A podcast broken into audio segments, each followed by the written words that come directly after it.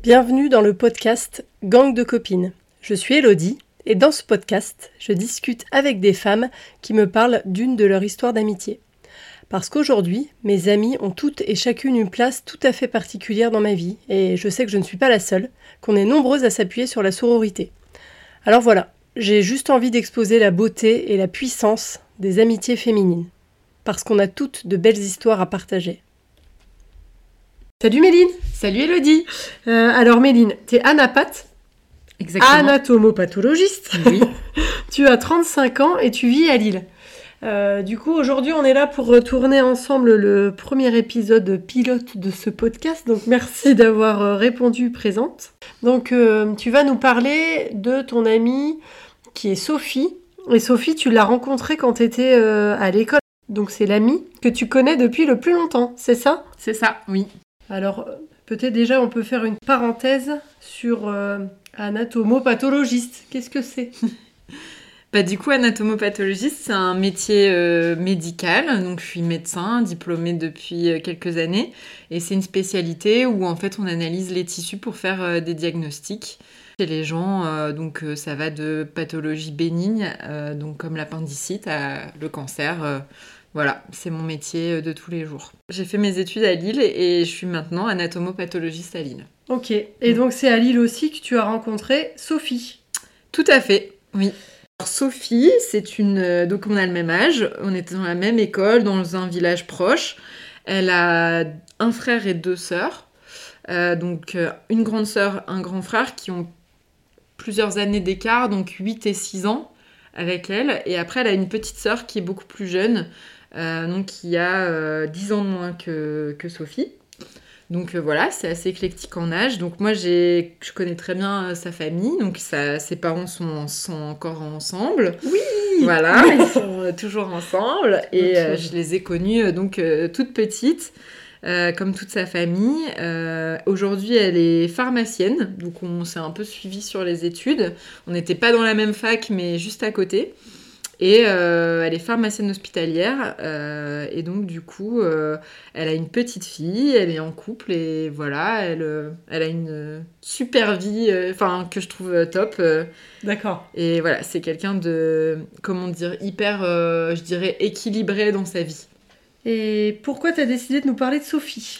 Alors, Sophie, parce que c'est euh, la personne qui me connaît depuis le plus longtemps. On s'est rencontrés en maternelle quand j'avais donc deux ans. Euh, donc on est euh, dans les mêmes petits villages euh, alentours, on habite dans la même campagne de l'île. On s'est rencontrés à ce moment-là dans notre, dans notre école maternelle. Et depuis, on a toujours été proches et, avec les années, on s'est rapprochés de plus en plus. Et donc du coup, ça me paraissait naturel que ce soit de- d'elle que je parle Et à l'école maternelle déjà, est-ce que tu te souviens ce qui fait que vous êtes devenus Ça, euh, j'ai pas trop de souvenirs. Euh, potentiellement, euh, il y a dû y avoir un crush de jeu où je, enfin, je me souviens très peu de notre première rencontre. Je me souviens, j'ai des, petite. en ouais, j'ai ouais. des souvenirs dans la cour d'école et tout ça de, de nous deux, mais plus tard, je pense pas vraiment quand j'avais deux ans. Donc j'ai pas vraiment de souvenir de pourquoi on s'est rapprochés. En fait, on était un groupe de quatre copines quand on s'est rencontrés et on était en fait deux duos qui étaient euh, ensemble. Donc euh, il y avait moi et Sophie, Isis et Marine et en fait on formait euh, ce quatuor euh, infernal. Mais euh, mais j'ai pas vraiment, euh, je sais pas, je pense qu'on faisait des conneries ensemble et c'était sympa. Le sel de l'amitié, faire des conneries ensemble, ça doit être évidemment. ça, exactement. Quel est le mot qui résume aujourd'hui votre amitié? Aujourd'hui, avec toutes les années, donc euh, ça fait maintenant 33 ans qu'on se connaît, euh, je dirais que le mot qui résume le mieux notre amitié, ça, ça serait la bienveillance. C'est quelqu'un qui a toujours été euh, bienveillant à mon égard et inversement, euh, dans les moments euh, plus difficiles, les conneries qu'on a pu faire aussi, ou, ou euh, dans les moments plus sympas.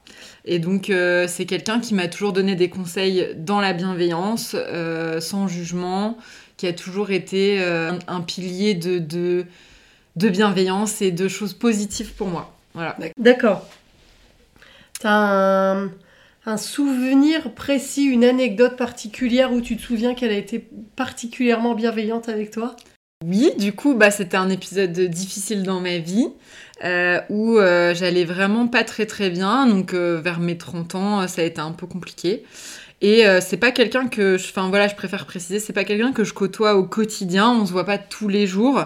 elle habite un peu loin de chez moi, etc. et on s'envoie pas des messages tous les jours. Mais c'est quelqu'un qui, je sais pas, à ce moment-là de ma vie, quand j'allais très mal, alors qu'on se donnait pas tant de nouvelles que ça, elle m'a contactée et il y a eu un truc comme quoi je pense qu'elle a eu un pressentiment que ça n'allait pas. Parce que moi, j'avais bien sûr pas demandé de d'aide. Enfin, je lui avais pas envoyé de message pour lui dire que ça n'allait pas.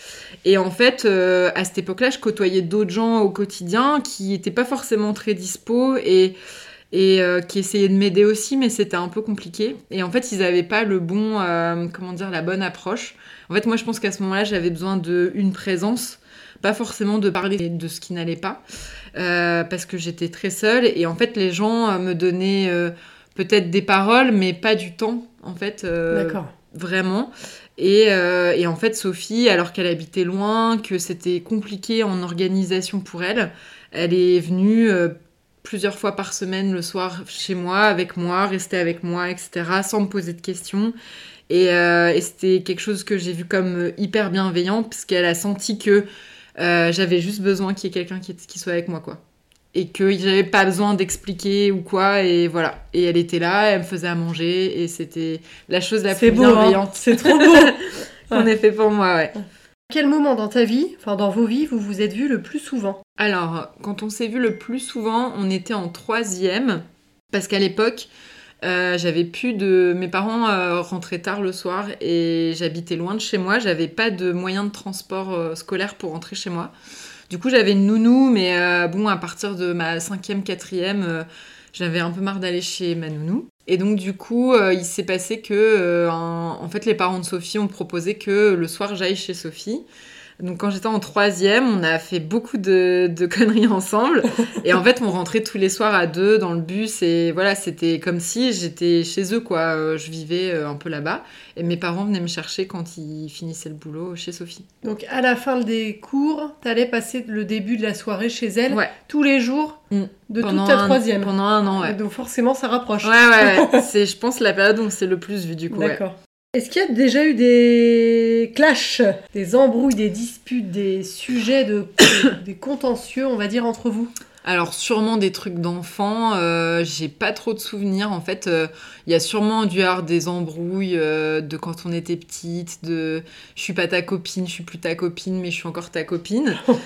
sûrement, mais j'ai pas de souvenirs de gros clashs en fait avec Sophie. J'ai plutôt, euh, ouais, j'ai des souvenirs de trucs qu'on a subis toutes les deux, par exemple de énormes clashs que j'ai subis de mon père et, Sophie, elle l'a vécu avec moi, où on se faisait dégommer par mon père et, euh, et donc on était à deux dans le dégommage. Du coup, c'est marrant parce qu'on en a reparlé euh, il y a pas longtemps ensemble et, et Sophie, ça l'a trop, ça l'a vraiment marqué. Moi, c'est vrai que c'est des trucs qui nous ont marqué, mais je me souviens pas de m'être clashé avec Sophie fort. Ça a jamais été, euh, alors que pourtant j'ai quand même un, fort caractère, mais il faut croire qu'on a des caractères qui sont assez complémentaires. J'ai jamais eu d'engueulade euh, dont j'ai le souvenir avec Sophie. Bah très bien. Ouais. Dans quel moment difficile est-ce qu'elle t'a épaulé euh, donc elle m'a épaulée bah, durant toute ma vie, on va dire, mais c'est vrai qu'on s'est un peu épaulé aussi au moment des études, elle en pharmacie, moi en médecine. C'était toutes les deux des études difficiles. Et du coup, euh, on s'est épaulé à ce moment-là. Je pense qu'on arrivait euh, à, se comprendre dans la difficulté de ce qu'on vivait. Et moi, euh, personnellement, donc j'ai eu cette période très difficile vers ma trentaine. Au moment de passer ma thèse, ça a été un moment un peu charnière, je pense, où j'ai tout remis en question, qui j'étais, bref, ma vie, mon œuvre, tout. Sophie, à ce moment-là, elle était... Donc elle est arrivée de nulle part. Pourtant, je lui demandais pas euh, d'aide, mais euh, et voilà, elle a eu les bons gestes à ce, bon, à ce moment-là. Alors que d'autres amis ne euh, savaient pas forcément faire les bonnes choses pour moi, enfin m'aider pas forcément pour aller mieux. Et Sophie, vraiment, ce qu'elle a fait, ça m'a beaucoup, ça, m'a beaucoup touchée parce que à ce moment-là, aujourd'hui, avec le recul de cette période très très difficile, vraiment psychologiquement vraiment dure, c'est le la main tendue que je retiens euh, de cette période-là. Voilà. C'est ça ou qu'est-ce que c'est la secret sauce de votre amitié? La secret sauce, bah en fait je pense que hum, la secret sauce, moi, comme, je le ressens, c'est pour moi la seule amitié dans ma vie pour l'instant, parce que je pense qu'elle est la plus longue et qu'on se connaît depuis tellement longtemps, et c'est la personne qui me connaît le mieux, je pense, euh, avec mes parents, quoi. Et, euh, et donc, du coup, c'est le fait de euh, la secret sauce, ça serait on n'a pas besoin de se donner des nouvelles H24, de, de tout savoir sur l'une sur l'autre, mais quand on se voit, en fait, on, est toujours dans, la même relation qui ne change pas de plutôt de sœur, je dirais, de voilà, toujours de la bienveillance, toujours euh, voilà, j'ai il m'est arrivé ça. Et, je sais que même si euh, je ne le parle pas tous les jours, euh, dès que je vais la voir, on aura toujours les mêmes rapports, toujours la même, la même complicité. Et, et pour moi, ça, c'est hyper important. C'est une sorte de continuité de l'amitié, quoi.